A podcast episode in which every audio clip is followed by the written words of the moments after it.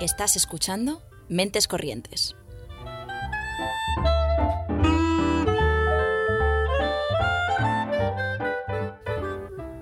Puedes escucharnos los lunes a las seis y media en Ágora Sol Radio y los miércoles a las 3 en Radio Almaina de Granada, en el 88.5 FM o en su web.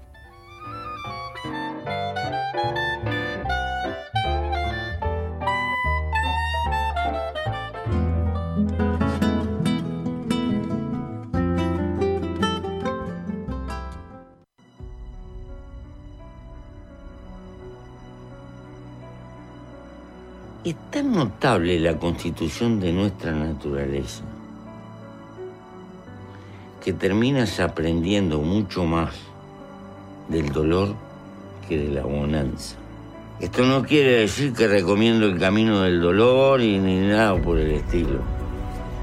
Quiere decir que le quiero transmitir a la gente que se puede caer y volverse a levantar. Y siempre vale la pena volver a empezar una y mil veces mientras uno esté vivo. Ese es el mensaje más grande de la vida. Que se puede resumir en esto, derrotados son los que dejan de luchar. Y dejar de luchar es dejar de soñar.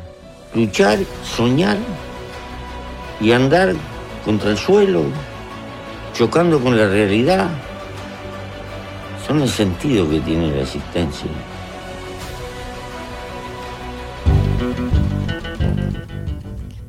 Buenas tardes a todos y todas las oyentes. Hoy empezamos con el grande de Mujica, un poco diferente este comienzo de programa. ¿Y por qué es esto, Loreto? Bueno, porque hoy tenemos un programa especial emprendedores eh, y nos van a acompañar tres eh, emprendedores muy guays, a mi parecer. Y nos falta, eso sí, por Bueno. desgracia, esta semana no puede estar Ana porque eh, si no es una es otra, pero todas las semanas tenemos incidencias técnico-personales que impiden que alguna venga, pero la llevamos en el corazoncito. Y además Ana va a estar pendiente de las redes, así que si queréis comentar o participar de algún modo durante el programa, nos podéis escribir por Instagram o por Twitter y, y Ana nos, nos hace de chivato.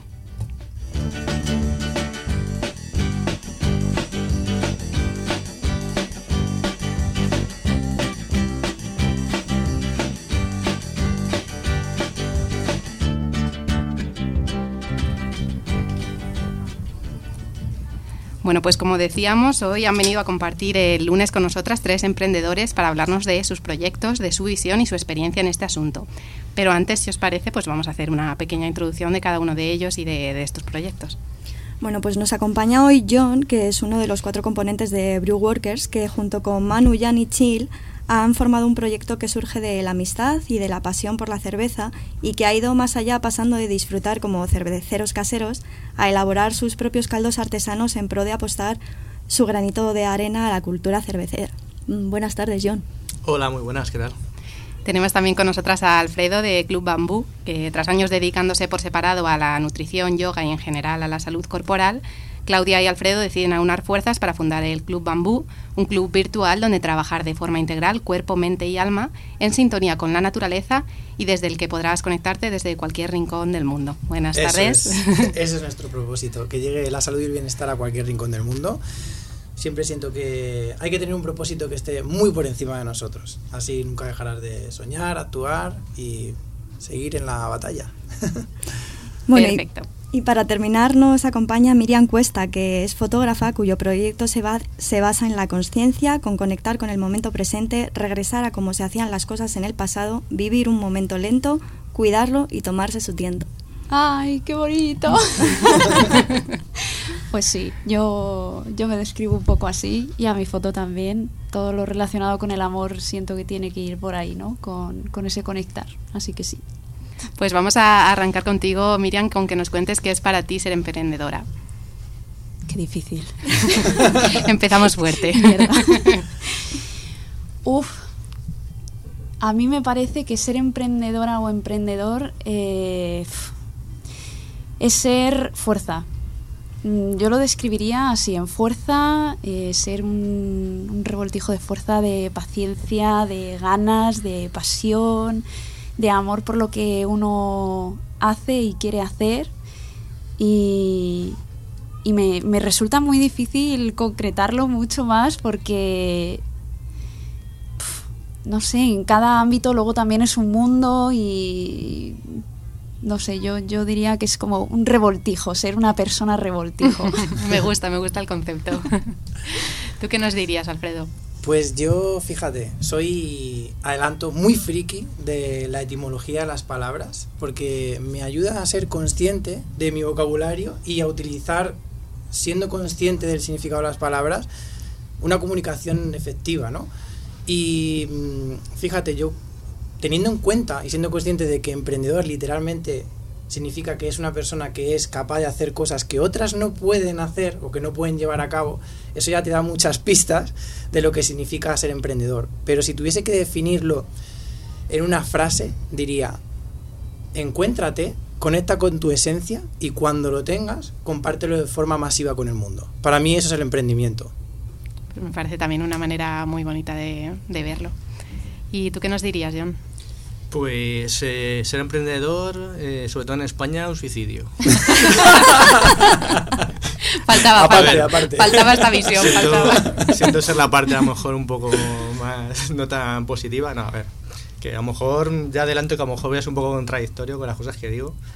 Pero, a ver, sí, un poco al hilo que ha dicho Alfredo, que eh, es una actividad en definitiva que entraña una dificultad, un riesgo y bueno, pues eh, si encima te ponen trabas y hay pues baches por el camino, pues eh, a veces se complica la cosa, pero bueno. ¿Y cuál diríais que es la diferencia entre empresario y emprendedor, si es que consideráis que hay alguna diferencia? Uy, yo sí. Yo sí que creo que hay una diferencia súper clave. Eh, no, o sea, no una en concreto, sino el pasar de ser eh, pues la típica jefa, voy a hablar por mí, la típica jefa coñazo de tienes que hacer esto, tienes que hacer lo otro, mm, llenarte de tareas, de, no puedo más, de no dormir, de cansancio, de es que tengo que seguir haciendo, tengo... Parar, parar y, ser realmente empresario de lo que tú quieres llevar a cabo, que para mí sería como, bueno, pues agendarte tus tiempos. Eh, de hecho, algo que he aprendido recientemente es que descansar también es productividad o, también es ser productivo, pues que eso también tenga cabida en la agenda o... Eh, creo que cuando emprendes me da la sensación de que como que no hay tiempo. O sea, las 24 horas del día son pocas y son 36, pues las 36 trabajando y, como tener esa visión de, no, a ver, hacia dónde quiero ir, eh, voy a hacerme un mapa mental de, de pasos que quiera generar o objetivos o ser coherente con, lo que estás haciendo con tu tiempo. Me, me, parece como una diferencia muy clave, creo. ¿Cómo lo veis vosotros? Yo, fíjate, a título personal te diría que para mí la diferencia entre un empresario y un emprendedor, tú como empresario puedes tener una empresa, tener mucho éxito a nivel económico, tener varias empresas incluso, pero acomodarte en ese éxito y eso es tu tumba. Yo siento que cuando tú eres emprendedor es una persona que tiene esa ansia por querer mejorar siempre. De no se es ni lo suficiente joven ni lo suficiente mayor nunca para hacer nada. Y honestamente, yo lo digo abiertamente al mundo. Yo soy una persona que desde ya digo, no me voy a jubilar. Es que yo quiero seguir creciendo, es que quiero seguir viviendo, es que quiero seguir compartiendo todo lo que aprendo con el mundo. Porque al final hay una frase maravillosa que dice, no hay mayor emprendimiento que la vida. Hace poco estuve en una conferencia de Emilio Duro y dijo una frase que me marcó muchísimo y que me la repito cada día y es que cuando se pierde la ilusión o cuando dejas los proyectos de lado, se acaba la vida. Literal. Para mí ese es el mayor emprendimiento. El, sobre todo, tener en cuenta de que tú puedes ser un gran emprendedor, un gran empresario, pero no una gran persona. Pero si tú eres una gran persona, serás un gran empresario y un gran emprendedor y siento que eso es muy importante diferenciarlo. Eh, me toca, ¿no? bueno, pues yo creo que tal vez el concepto de empresario está más eh, circunscrito al tema económico, rendimiento de, pues eso, lo que es una empresa y a lo mejor el concepto de emprendedor es algo más amplio, o sea, no solamente está ligado a una actividad económica, sino pues algo, pues, eh, pues lo que decía, a lo mejor un proyecto de vida, o algo más, eh, no sé, abstracto, no sé cómo decirlo. Que puede ser, pues, tú ser emprendedor en la vida y no necesariamente la actividad que, que estás realizando esté eh, ligada a un rendimiento económico. ¿Qué buscáis como emprendedores vosotros con cada uno de vuestros proyectos? Por ejemplo, John. Bueno, sigo yo, a ver. a ver, particularmente, bueno, en mi caso particular, yo eh, tenía una actividad eh, laboral totalmente distinta al tema de la cerveza en el que estoy metido ahora. Y fue un poco, pues, por eh, motivación personal, de decir qué es lo que quiero realmente hacer en la vida, algo que realmente me motiva y, y que me sienta a gusto con ello. Entonces, al final, yo creo que eso es lo principal. Luego ya el tema, como he dicho antes, emprender, pues es una locura, es un... en algunos casos ya digo un disparate, porque claro, te encuentras con mil barreras, mil, mil historias, pero yo creo que lo fundamental es, eh, a la hora de emprender, estar convencido de que lo que quieres hacer, eh, pues es lo que realmente te motiva y te llena. Ujú. Tú, Miriam, con tu proyecto fotográfico, ¿qué es lo que, los que buscas con este emprendimiento? Estaba pensando, digo, por favor que no sea la siguiente porque igual me tiro media hora hablando de esto. porque cuando me preguntan a mí, mal.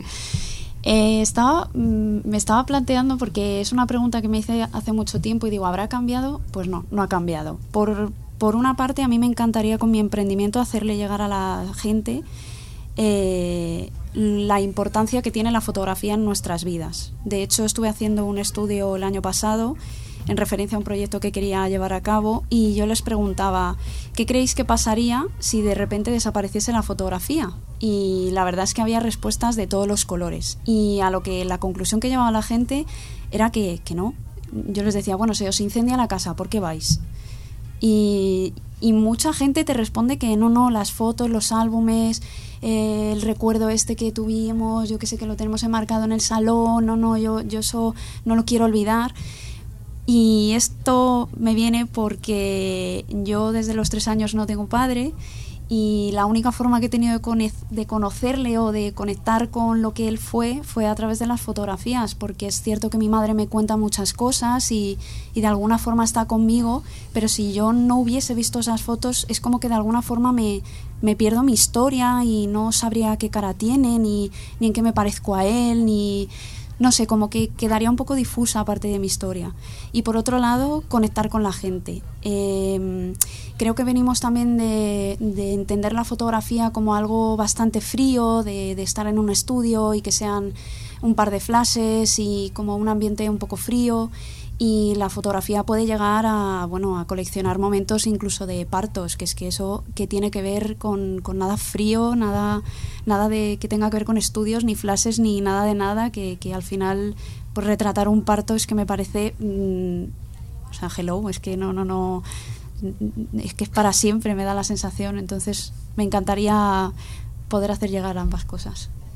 Al final esta fotografía de la que tú comentas es más como vivencias, porque al final una fotografía de estudio creo que puede tener un Sí. enfoque muy diferente como pueda ser un artista o un modelo que al final quiera unas, unas fotografías con un enfoque determinado, pero es verdad que yo sí que comparto esa visión de, de que la fotografía de, de personas, ¿no? Con tu familia, con tu pareja, con tu perro, sea algo más de, de en, en- en tus circunstancias, ¿no? En tu vida, Total. en los lugares por donde puedas salir a pasear, porque va a reflejar mucho más y a capturar cómo eres tú totalmente realmente. sí sí total ¿Y tú qué nos puedes contar del proyecto, Alfredo? Pues yo te diría que, claro, nuestro proyecto está basado en el sector de la salud y el bienestar, entonces nuestro propósito está muy ligado a eso, ¿no? De enseñar a otras personas a vivir con esa energía, vitalidad, salud y bienestar que todos merecemos, que muchas veces se nos olvida, ¿no? De que no vale de nada tu empresa si tú no tienes salud y bienestar. No vale de nada nada en la vida si tú no tienes salud y bienestar. Y de ahí nuestra promesa, ¿no? Con nuestro proyecto de que es muy importante que la gente entienda de que el ser humano es un ser biopsicosocial, es decir, tenemos un cuerpo por fuera y por dentro que tiene cambios, obviamente. También tenemos una mente barra eh, espíritu y un alma. Y socialmente también somos personas que nos relacionamos con otras personas. Si tú no nutres alguna de esas patas, es imposible que funcione. Y al final yo invito sobre todo a la gente, a los emprendedores que nos estén escuchando, que tengan muy presente de que tú eres tu empresa. Si tú no cuidas de tu cuerpo, tu mente, tu alma, esas patas que sustentan lo que eres, ningún proyecto va a salir adelante. Si tú no comprendes que tienes que nutrir a diario eso, tu cuerpo a través de ejercicio físico, una buena alimentación, tu mente a través de la lectura, de tener esa, ese afán del eterno aprendiz y de tu alma, porque aunque no la puedas ver, como decía Marco Aurelio, yo no, no veo nunca a mi alma, no la he visto, pero aún así la respeto.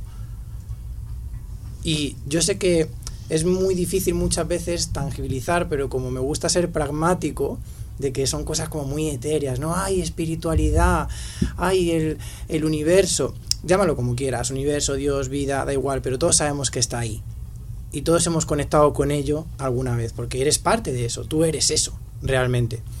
Y siento que es muy importante también tener en cuenta eso, de que tú no sabes qué es lo que sientes exactamente cuando en una noche de verano ves un cielo estrellado, pero tú sabes que eso no es ni tu mente ni tu cuerpo, tú sabes que estás nutriendo otra cosa que va mucho más allá. Y cuando comprendes eso, te das cuenta de que hay que cuidarlo, hay que cuidarlo y mucho. Entonces, nosotros lo que buscamos con eso sobre todo es enseñar a la gente, literalmente, a conectar con eso y que vivan cada día con esa salud y bienestar que todos merecemos. Me parece muy, muy bonito que compartáis estas experiencias porque al fin y al cabo, bueno, nosotras la intención que teníamos con esta mesa redonda es precisamente mostrar un poco este otro lado del emprendimiento, ¿no? Que parece que todo siempre gira alrededor de las ventas, el marketing, cómo ser más grande, cómo llegar a más, que evidentemente si esto es algo con lo que tú te ganas la vida, es la parte económica también tiene su relevancia, ¿no? Pero, pero el hecho de, como comentas tú ahora, o como comentaba Miriam, el, también saber parar y saber que eso es parte de, de, tu proceso, el saber cuidar, pues eso, tu cuerpo, tu alma, tu, tu crecimiento personal, son todo parte de, oye, sigues siendo una persona y precisamente, ¿no? Embarcarse en este camino del emprendimiento puede ser una manera de respetarte más de lo que podrías hacer por otros caminos como puede ser la, la, cuenta de trabajar por cuenta ajena que al final eso no depende de ti ¿no? y, y me parece súper importante que compartáis esta experiencia desde la vivencia personal de que vosotros estáis sumergidos en ese, en ese proceso del emprendimiento. También hemos comentado al principio en la introducción que cada uno venís como de un área diferente. Miriam emprende en solitario, Alfredo emprende con su pareja y John pues emprende con, con amigos. ¿Cómo vivís cada uno de vosotros esta experiencia? o cómo, no sé, cómo, bueno, cómo la afrontáis al día en las, estas circunstancias. Si os parece, empiezo yo. Yo, bueno, realmente yo ahora mismo mmm, tengo dos emprendimientos, uno el mío personal, Alfredo Ramos Salud Integral, en el que, bueno, básicamente ayudo a las personas a encontrar ese equilibrio entre el físico, mental y emocional, encontrar esa salud a esos tres niveles, ¿no?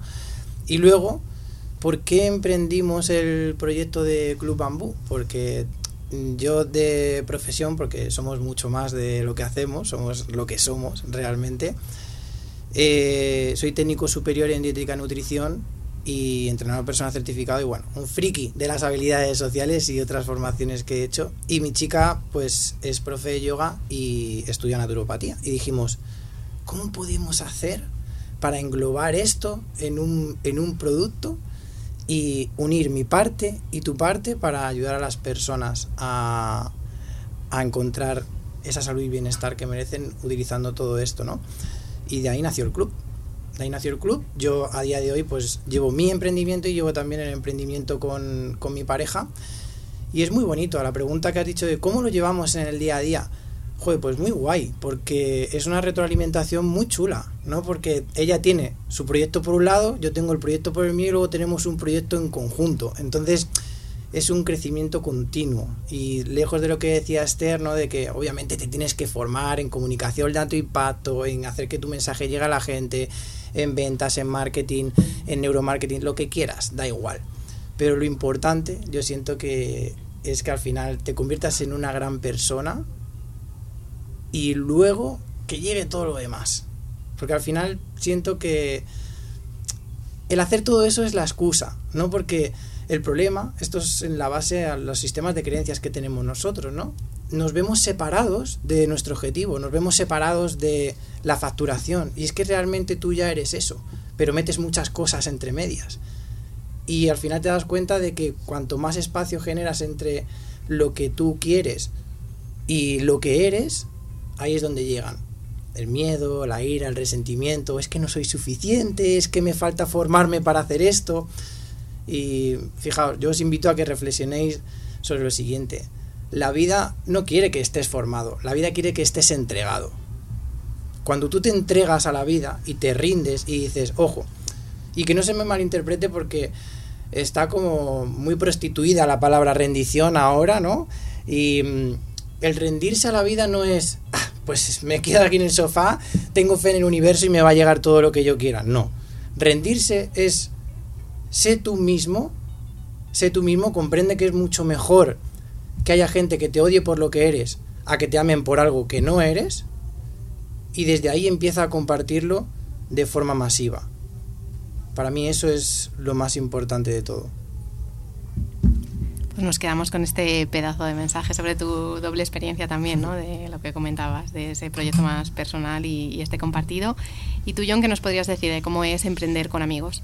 Pues bueno, en el caso de Brewworkers, que bueno, sí, somos cuatro amigos barra socios, eh, nuestro camino es que nos encontramos eh, siendo al principio cerveceros caseros, por ejemplo, eh, eh, Jan, uno de mis socios, pues también estamos en un club de cerveceros caseros.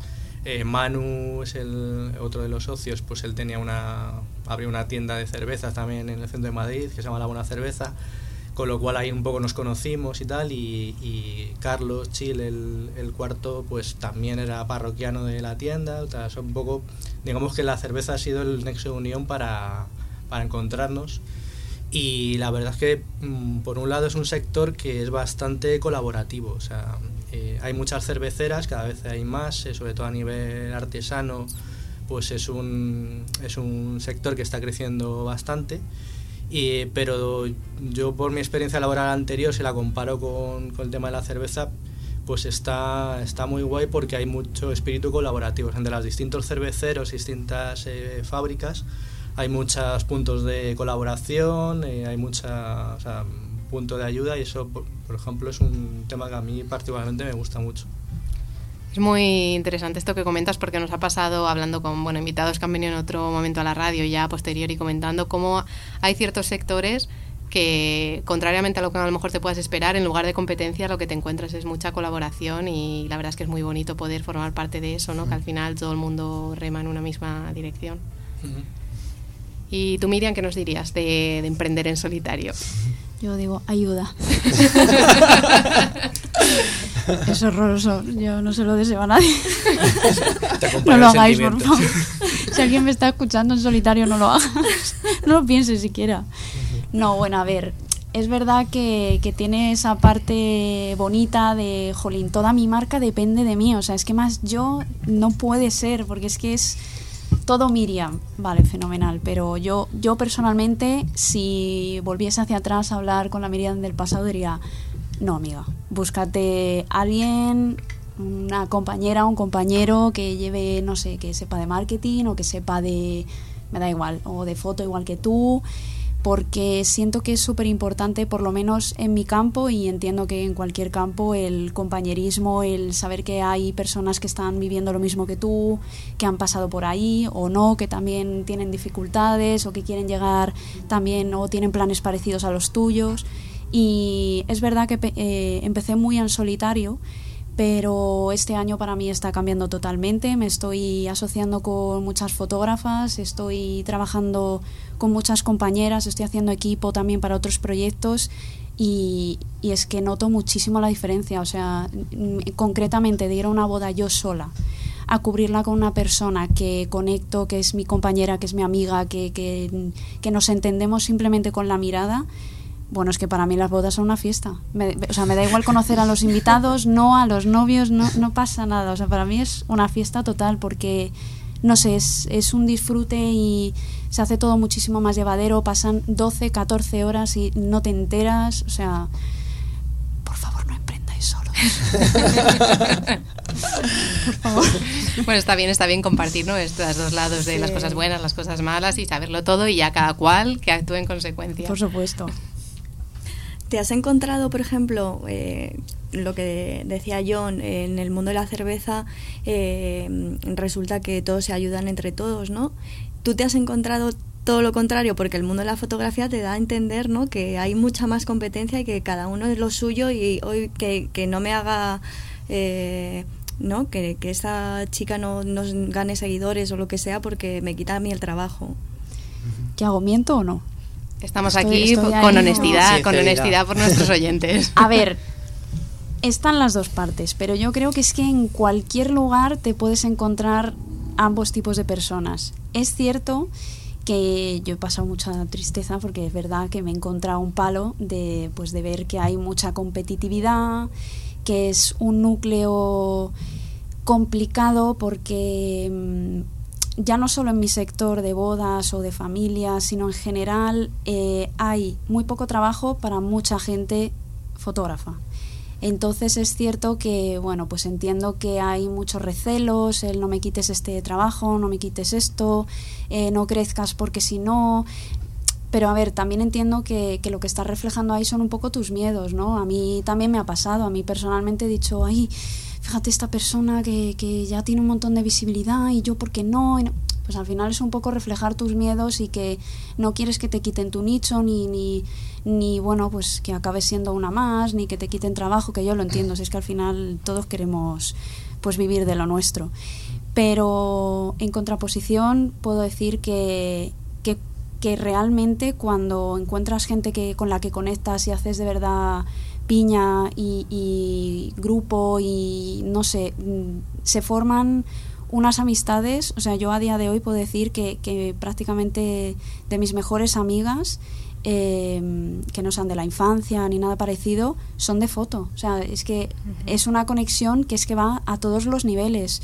En, en concreto, pues con Lara Unaco, Cristina Marrodán, es que, o sea, las amo con todo mi ser y me han descubierto no solo parte de mi mundo, que, que compartimos y es increíble, sino que realmente hay personas dispuestas a ayudarte. O sea, yo sé que a día de hoy no estaría aquí si no me hubiese ayudado gente emprendedora y ya no solo en mi, en mi ámbito, sino en cualquier otro.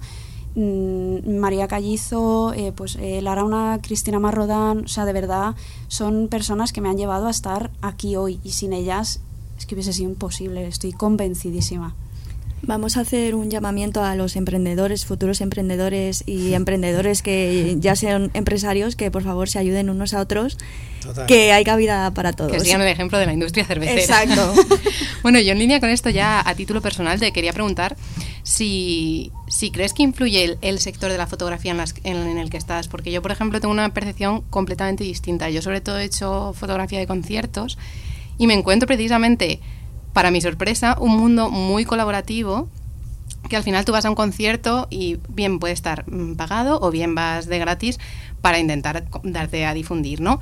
Y siempre que me he encontrado con fotógrafas en circunstancias así, siempre tienden a, acercarse incluso después, oye, ¿y quién eres? ¿Y, qué es lo que haces? Como a interesarse por, tu proyecto o incluso durante el concierto, pues a lo mejor pasas debajo para no estorbar y te dicen, ay, no te preocupes, te dejo mi sitio. O sea, como que siempre he tenido yo esa percepción de, de, uy, que abierto todo y por lo que comentas, no sé si a lo mejor quizá varía un poco, pues que a lo mejor las bodas sean más competitivas o no sé si, has- si, si lo ves muy focalizado en un sector o, o cómo lo has vivido. Sí, eh, yo también he trabajado en, en, en la noche, o sea, en fiestas, en clubs, eh, también en conciertos y efectivamente sí que es todo bastante colaborativo. O sea, no quiero pintar ahora tampoco mi, mi ámbito como, Dios mío, esto es la mugre, porque para nada, o sea, es un mundo súper bonito y que agradezco mil haber llegado a él, pero sí que es verdad que hay mucha competitividad porque hay siento que están como muy mm, posicionados, gente muy reconocida y que claro, llegar a lo que está por debajo de esa gente que tiene tanto nombre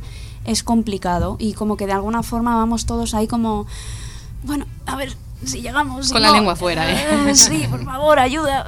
Ay, No, ahora tú, ahora yo. Pero por lo general, eh, por lo menos por lo que yo estoy viviendo ahora, eh, hay compañerismo, pero hay que lucharlo. O sea, hay que, tienes que luchar tu hueco, porque es verdad que el mundo de las modas, de las modas, maravilloso, de las bodas, está también como un poco eh, pisoteadillo porque eh, da dinero. Que no da mucho dinero, pese a que la gente, gente lo pueda creer, pero mm, sí que es verdad que, que siento que puede ser como muy pisoteado por eso, ¿no? Ah, bueno, quiero ganar dinero, me meto, me compro una buena cámara y me voy a hacer bodas porque esto da muchísima pasta. Pero en el fondo no es así, para nada, y, al final yo creo que el tiempo pues también pone a cada uno en su lugar y se va dando cuenta de que no, de que no es llegar y besar al santo y, y hacer dinero, o sea, para nada. Bueno, ahora que tocas el tema del dinero, vamos a meternos aquí con temas fuertes de chichilla, como nos gusta a nosotras. Vamos a, A darle un respiro a nuestros a darle un respiro a esto que es un poco denso y volvemos en unos segunditos.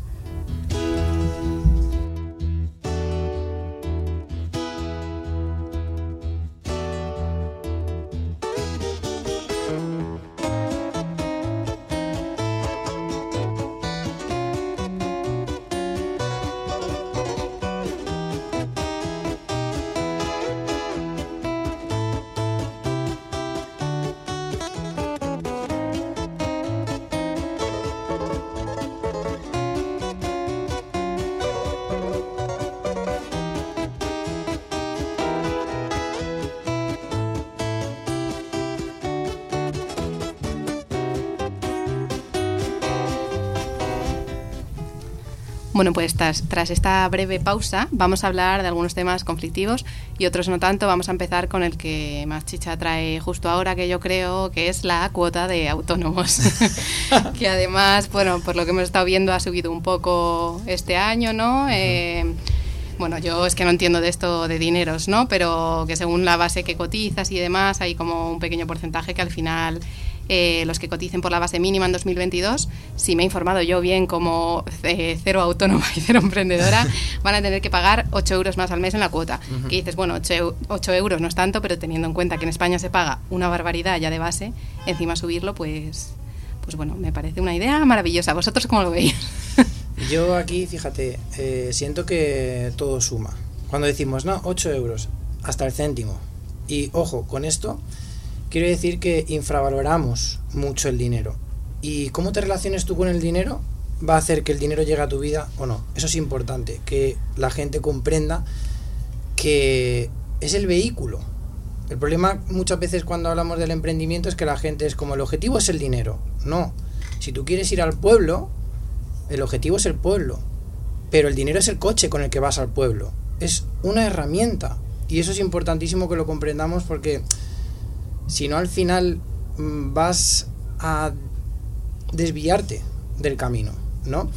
Entonces, siento que es muy importante que, que, comprendamos esto y sobre todo de poner en valor al dinero como merece, ¿no? Porque es importantísimo que tengamos en cuenta que las creencias que tenemos hacia todo va a ser el reflejo que tenemos hacia la vida. Al final lo que tú ves ahí fuera no es una realidad, es cómo te relacionas tú con la vida a través de ti mismo, cómo te relacionas tú con el dinero a través de ti mismo. Es como decía antes Miriam, por ejemplo, con el tema de la competencia, etcétera. Al final, tú cuando piensas eso, no es que mi nicho está muy explotado, no es que voy a pisar a este porque es que mira, me ha quitado un cliente, estás reafirmando en ti la escasez. Y esto la gente muchas veces no se da cuenta y no es consciente. Por eso, yo siempre que hablo de emprendimiento, hablo de crecer personalmente. Y hay una frase maravillosa que además es que esto, siempre que me pillo pensando en ello, me lo repito, todo en tu vida va a crecer hasta el punto en el que tú lo hagas. Con tu emprendimiento, con cualquier cosa. Igual que decíamos antes con la competencia. A mí me gusta mucho más la palabra competencia. Trabajemos en equipo, si es que estamos aquí para eso. Y muchas veces siento que la gente no es consciente de que cuanto más grande se hace un pastel, un nicho, más hay para todos. Más hay para todos. Entonces, ahí qué es lo que aflora? Tu nivel de conciencia. ¿Sientes que el que tienes enfrente es un rival? Tu nivel de conciencia es muy bajo. Cuando tú comprendes que el que tienes enfrente es simplemente una extensión de ti mismo y que estás proyectando en él los miedos que tú tienes, comprendes muchas cosas. Y se elimina la competencia. Yo a mí me pasaba, y es que siento que todos hemos pasado por ahí porque es parte del camino. Yo he sentido una envidia enorme hacia muchos de mis referentes. Encima en el mundo de la salud, bienestar y el fitness es un sector que está bastante, bastante, bastante trillado. Y a mí me ha pasado que incluso de mis mentores, gente con la que yo me he mentorizado, he sentido envidia. Y sabéis lo que comparto con vosotros hoy a nivel personal, que me he dado cuenta de que la envidia no existe. Y vas a decir, coño, que la envidia no Desarrolla existe. eso. Te lo voy a desarrollar porque, como decía antes, me gusta ser muy pragmático. Al final, la envidia es una admiración mal gestionada. Es la admiración inconsciente. Yo siento que a día de hoy, antes no lo veía así, ahora sí, no pienso que haya buenas personas y malas personas. Pienso que hay gente inconsciente y gente consciente.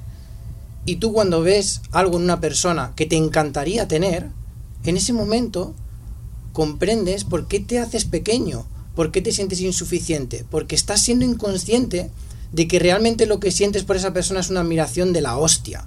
Y que en lugar de generar una competencia y luchar contra él, yo invito a la gente, invito a los emprendedores que estén empezando, acércate con respeto y amabilidad a esas personas y pregúntale, oye, ¿qué has hecho para llegar hasta aquí, tío? ¿Cómo piensas? ¿Qué haces en tu día a día? ¿Cuáles son tus hábitos? ¿Cuál es tu forma de, pensar hacia la vida? ¿Qué opinas tú sobre la amistad? ¿Qué opinas tú acerca del amor? ¿Qué opinas tú acerca de la muerte? Muchas veces pensamos que estas cosas no tienen nada que ver con el emprendimiento, es más, lo tienen que ver todo. Lo tienen que ver todo. Hace poco lo hablaba con Loreto, que además está aquí con nosotros hoy, que le decía, digo, ¿sabes qué, Loreto? Me he dado cuenta que en mis sesiones de coaching, que también ayuda a las personas pues a... a me gusta decirlo así porque hoy en día con el bombardeo que tenemos de estímulos, hay que aprender a vivir. Suena un poco así, pero es que hay que aprender a vivir. Tú vienes aquí al mundo, no vienes con un manual de instrucciones, tú llegas y ya está y vives, pero según vas evolucionando y se te condiciona con todos esos estímulos sociales, lo que te han enseñado tus padres, lo que es por la televisión, lo que lees, lo que estudias, todo eso es condicionamiento, es código, son patrones 100% automáticos de tu inconsciente. Y si no eres consciente de eso, vas a vivir en piloto automático. Y si vives en piloto automático, estás muerto en vida. Y soy muy estricto con esto, porque lo veo mucho en muchas personas. Y lo digo desde el punto en el que yo he estado ahí mucho tiempo. Yo he estado ahí mucho tiempo. Y justo el, el punto de inflexión que tuve fue justo ese. El empezar a hacerme preguntas. De decir, ¿quién coño es Alfredo? ¿Quién coño es Alfredo? ¿Eres lo que realmente sientes que eres o estás eh, aparentando ser algo para eh, agradar a la gente, para no enfrentarte a tu realidad y te das cuenta de que cuando vas hacia adentro es cuando empieza a florecer lo que realmente puedes compartir con el mundo. Entonces, dime, dime. No, nada, que estamos teniendo aquí una incidencia técnica. Si se oyen sonidos porque el plato se ha puesto a girar solo y no hay manera de apagarlo, pero. Se escucha un poquito, pero no pasa nada. No pasa nada. Entonces, siento que, que, es muy importante, ¿no? Hay una frase que a mí me encanta que dice que quien conquista a otros es poderoso, pero quien se conquista a sí mismo es imparable. Entonces, yo siento que el camino tiene que ir hacia adentro para poder realmente compartir con el mundo todo eso que quieras. Nunca es al revés. Nunca es al revés. No hay nada material, no hay nada que tú puedas hacer o tener que llene ningún vacío emocional o espiritual. Es más, cuando tú vas echando losas ahí y vas metiéndole más capas a la cebolla, más capas a la cebolla con dinero, con drogas, con distracciones, con jugar a la videoconsola, es una forma de evadirte a ti mismo. Fijaos que una rama que me encanta de, del budismo, que eh, es el budismo tantrayana, dice verdad, conciencia y dicha. Asume tu verdad, sé consciente de las cosas que tienes que cambiar y alcanzarás la verdadera dicha, que está por encima del de placer, la felicidad, la alegría. Es el comprender que todo es perfecto, tal como es. Volviendo un poquito al tema del dinero, eh, nos pregunta nuestra compiana desde su casita. Eh, ¿Es mejor invertir en publicidad o posicionamiento que en otras áreas? Por ejemplo, John, ¿tú qué nos dirías? Pues eh, depende del sector en el que en el que te encuentres, no lo sé. Eh, si necesitas a lo mejor eh, pues más rapidez de, darte a conocer y demás, supongo que a lo mejor una inversión en ese sentido puede estar bien. Pero no sé, tampoco soy para dar consejos así muy concretos de, este tema. Sé. Por ejemplo, en vuestro caso, ¿cómo ha sido?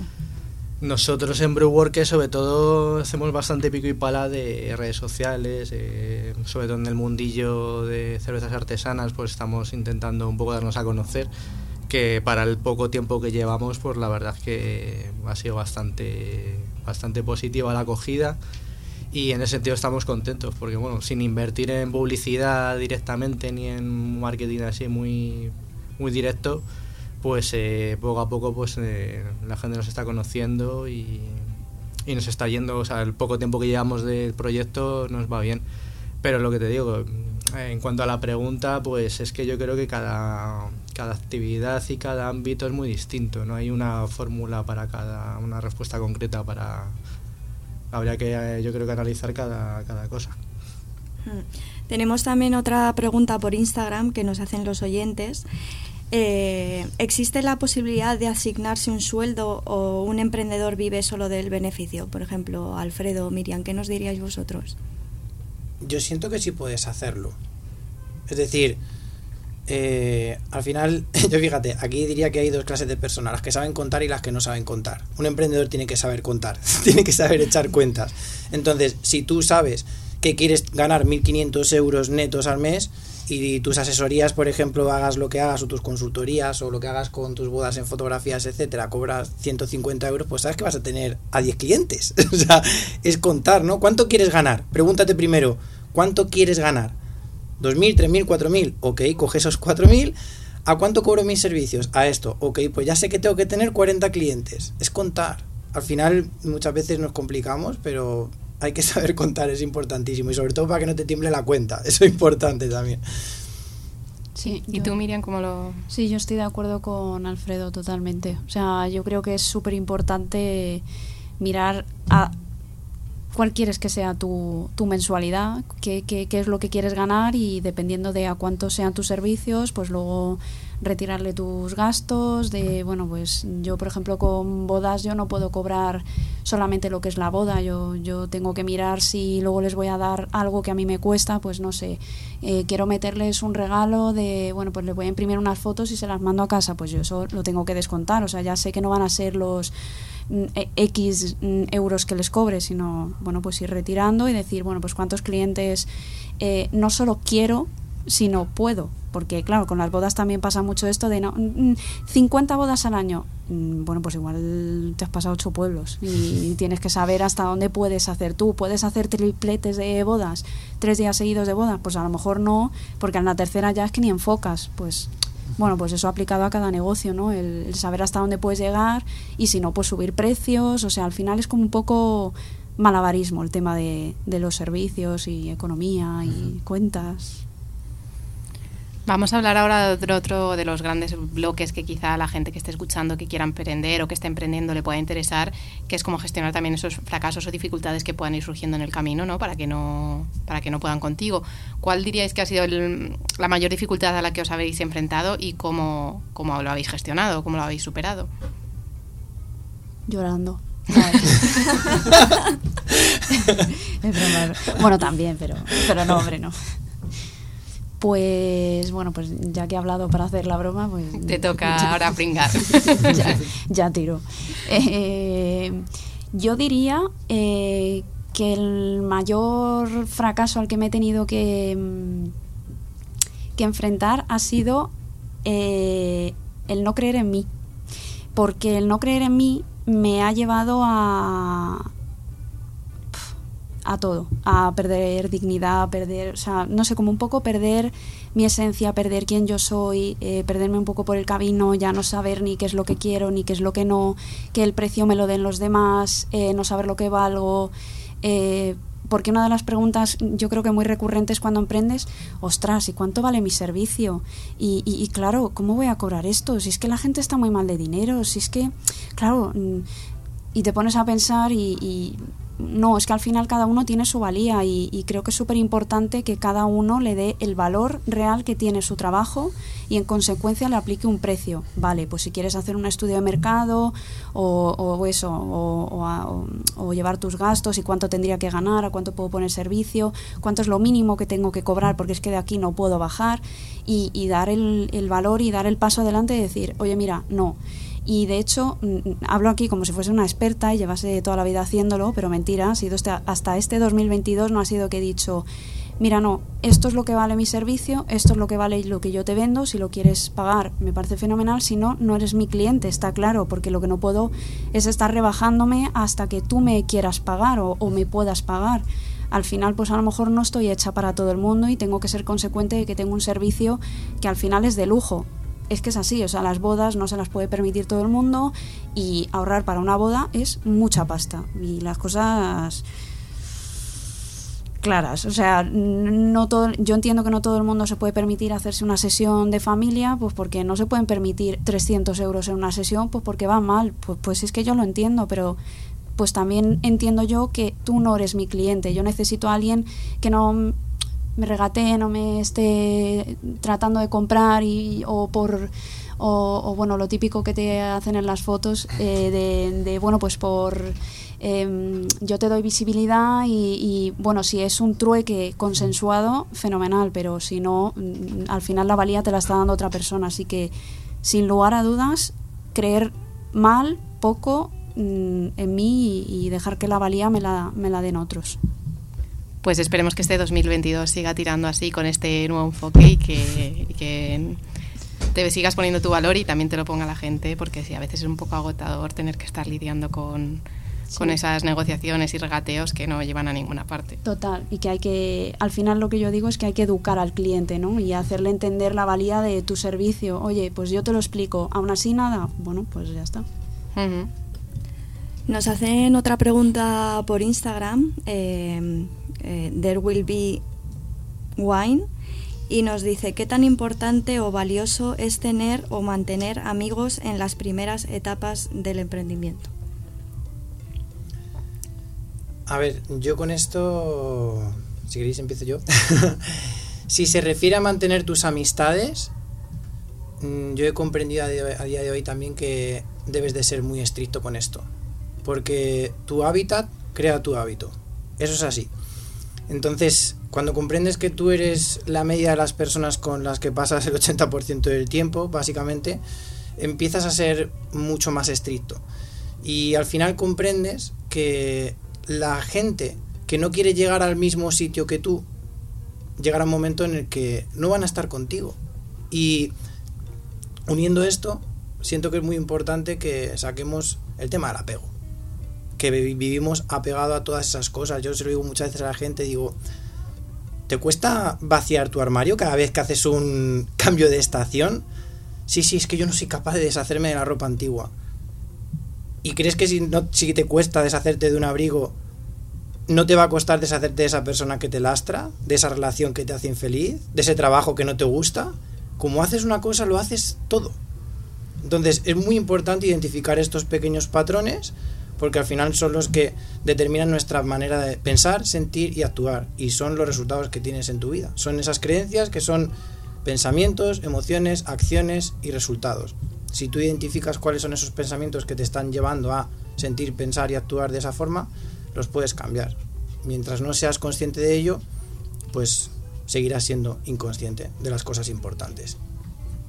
Y tú, por ejemplo, John, que, que, al final has emprendido un grupo, ¿cómo ves el hecho de contar con gente en tu, a tu alrededor al, comienzo de un proyecto? Si aportas y si restas. Y... Sí, sobre todo a la hora de repartirte tareas y un poco avanzar más, eh, más rápido, vas a decirlo, siempre es una ayuda. Contra más gente esté metida en el proyecto, mejor. Ahora bien, tiene que haber una sinergia y una, una compatibilidad entre la gente que, que, emprende, o sea, eso también es importante. Luego también, al hilo de lo que ha dicho Miriam, del tema de que es importante poner en valor tu, tu producto y tus servicios, eso también estoy totalmente de acuerdo con ella. Eh, pero también yo lanzaría también un, un, mensaje a si alguien nos escucha, algún dirigente político, etcétera, que por favor eh, también nos eche un cable, porque joder, eh, cuando has preguntado antes lo del tema de las cuotas de autónomo, que un poco, queda un poco en el limbo la respuesta, pues aquí en España tenemos unas cuotas de autónomo que es una salvajada. Eh, si nos comparamos con otros países cercanos, eh, estamos pagando el doble de cuota que, que, en Francia, que en Alemania, por ejemplo, o casi el triple que en Inglaterra. O sea, es que mm, eh, si ya de por sí es jodido eh, emprender, un, poner en marcha un proyecto, si encima nos lo están poniendo todavía más jodido, eh, pues los eh, que nos dirigen, por así decirlo, eh, pues oye, que yo creo que los autónomos eh, necesitamos un poquito más de ayudas en ese sentido porque eh, económicamente está jodida la cosa y yo creo que no está de más que también los, eh, los dirigentes se den cuenta de ello porque es que la gente se está marchando de aquí. Y porque claro, si tu proyecto de vida lo que a ti realmente te gusta no lo puedes desarrollar por desgracia donde vives, pues al final mucha gente se, se marcha fuera.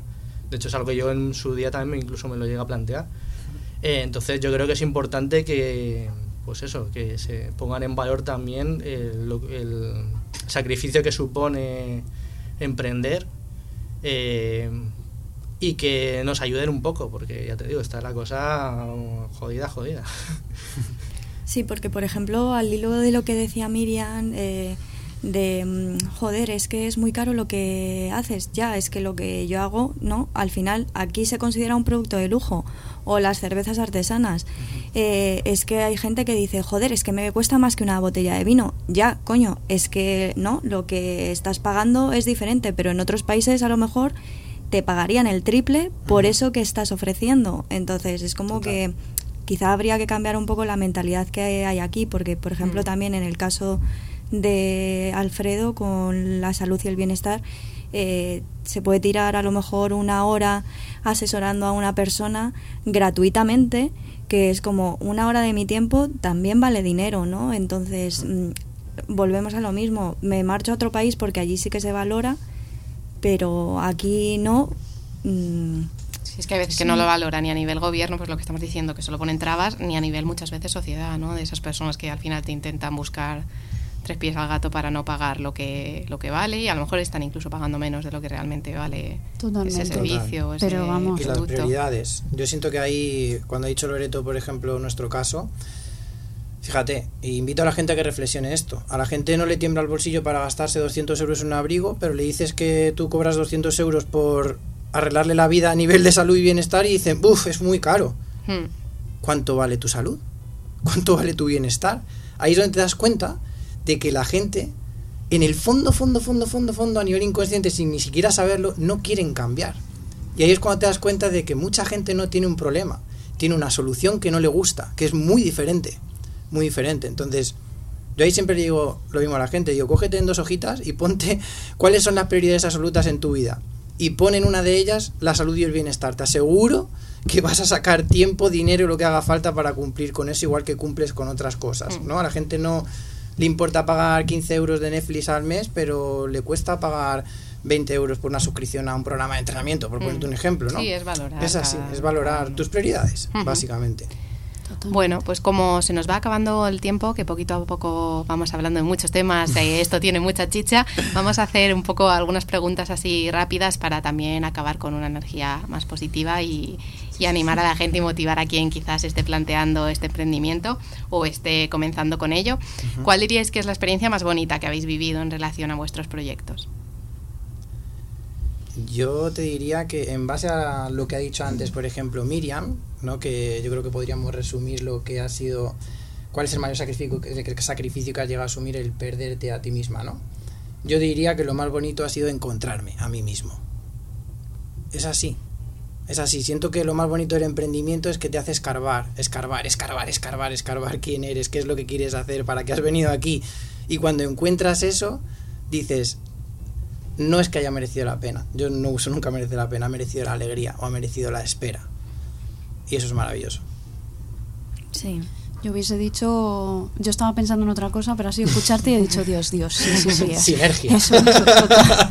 O sea, total, sí. O sea, igual que he dicho que, que, me he perdido y que quién soy, pues un poco yo creo que el emprendimiento te lleva a eso, a preguntarte, pero quién soy, pero que, por qué quiero lo, no, no por qué quiero lo que quiero, para qué lo quiero. O sea, ¿dónde está mi vida?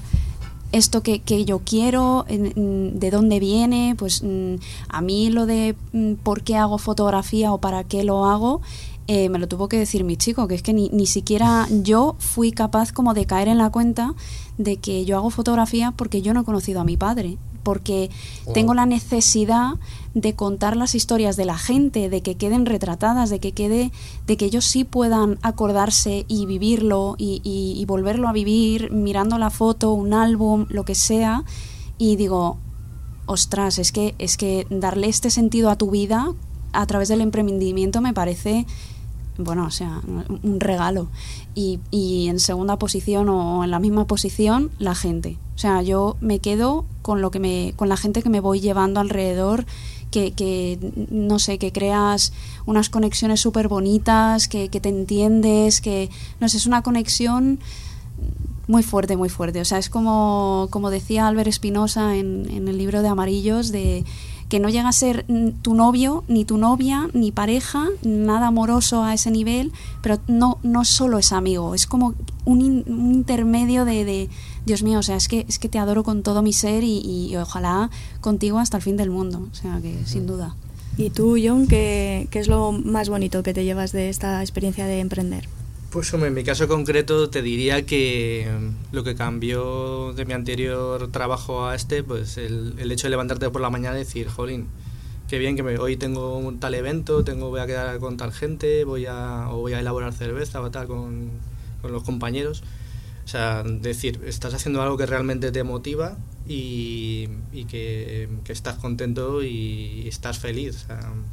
O sea, yo creo que es lo, lo, principal a la hora de emprender, que lo que hagas realmente, o sea, más allá de temas económicos, de que sea, que, que lo es, que, que, es jodido por el tema del dinero, por el tema de la situación en la que estamos y tal, pero sobre todo que si realmente hay algo que te gusta, pues eh, vete a por ello. O sea, yo el consejo que daría es eso, que por encima de todo, eh, si hay algo que realmente te gusta, pues fórmate, eh, consigue la mayor, mejor base personal para poderlo hacer y luego lánzate a por ello. O sea. Y bueno, para terminar el programa de hoy, eh, vamos con la pregunta clave. Eh, ¿Qué esperáis para el 2022? Yo espero mucha incomodidad, porque la vida me ha enseñado que donde está la incomodidad está el crecimiento. Así que yo si hay gente emprendedora escuchándonos, agradece cada bache, agradece cada hostia que te mete la vida, porque ahí es donde está el crecimiento, ahí es donde está la evolución. Así que yo lo que deseo es que sea un año lleno de incomodidad, porque eso significará que hemos crecido un montón. ¿Vosotros? Miriam, John. Es, es jodidilla la pregunta, ¿eh? No, no me la había planteado. Lo la más difícil del programa. Mierda es que se me vienen mil cosas a la cabeza. Lo primero que se me venía, salud. Codazo, codazo, Alfredo. eh, pero pero eh, también pensaba pues, pues paz, serenidad, tomarlo todo con más calma, con más perspectiva, hacer un poco de... Eh, lo hablaba con unas amigas como un poco de, de jirafa, ¿no? De, de salir de, de ese núcleo ¿no? que es, tiende a absorbernos, a estar en una rueda de hámster, de esto, lo otro. No, vamos a salir un poquito y vamos a verlo con perspectiva, a ver, a ver qué hay, que te da más claridad, más luz. Un poco, un poco eso, esa, esa energía, que, que haya como más claridad, más tranquilidad y seguir dando pasitos, que eso siempre es bueno. Sí, sobre todo que se normalice la situación en la que estamos y a ver si a lo largo del año pues empezamos ya a no volver a la normalidad de antes, pero yo que sé, algo lo más parecido posible. Pues esperemos que todo esto siga para adelante, que sigáis creciendo y sobre todo que sigáis felices y satisfechos con, con lo que hacéis y os seguiremos la pista. Muchas gracias por sí, haber venido. Antes de, antes de, despedirmo, de despedirnos, os recordamos que si queréis podéis seguir a estas tres magníficos emprendedores a través del Instagram. Eh, Miriam, ¿lo dices tú? Miriam Cuesta Foto en inglés, ese foto. Nosotros somos club.bambú o Arramos Salud Integral. Y nosotros Brewworkers. De todas maneras, dejaremos los enlaces en el podcast cuando lo subamos para si os quedan dudas o no sabéis escribir foto en inglés, pues que, que lo podáis ver. eh, no os vayáis, que nos queda el texto final, como siempre.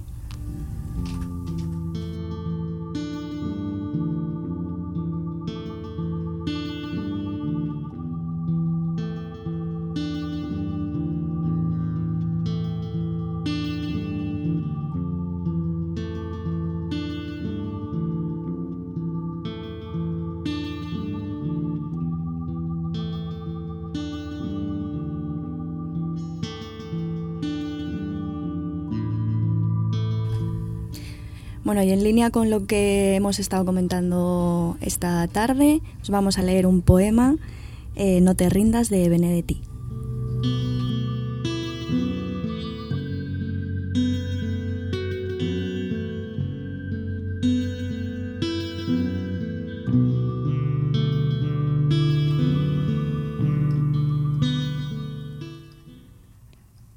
No te rindas, no te rindas, aún estás a tiempo de alcanzar y comenzar de nuevo, aceptar tus sombras, enterrar tus miedos, liberar el lastre, retomar el vuelo. No te rindas que la vida es eso, continuar el viaje, perseguir tus sueños, destrabar el tiempo, correr los escombros y destapar el cielo. No te rindas, por favor, no cedas, aunque el frío queme, aunque el miedo muerda, aunque el sol se esconda y se calle el viento, aún hay fuego en tu alma, aún hay vida en tus sueños porque la vida es tuya y tuyo también el deseo.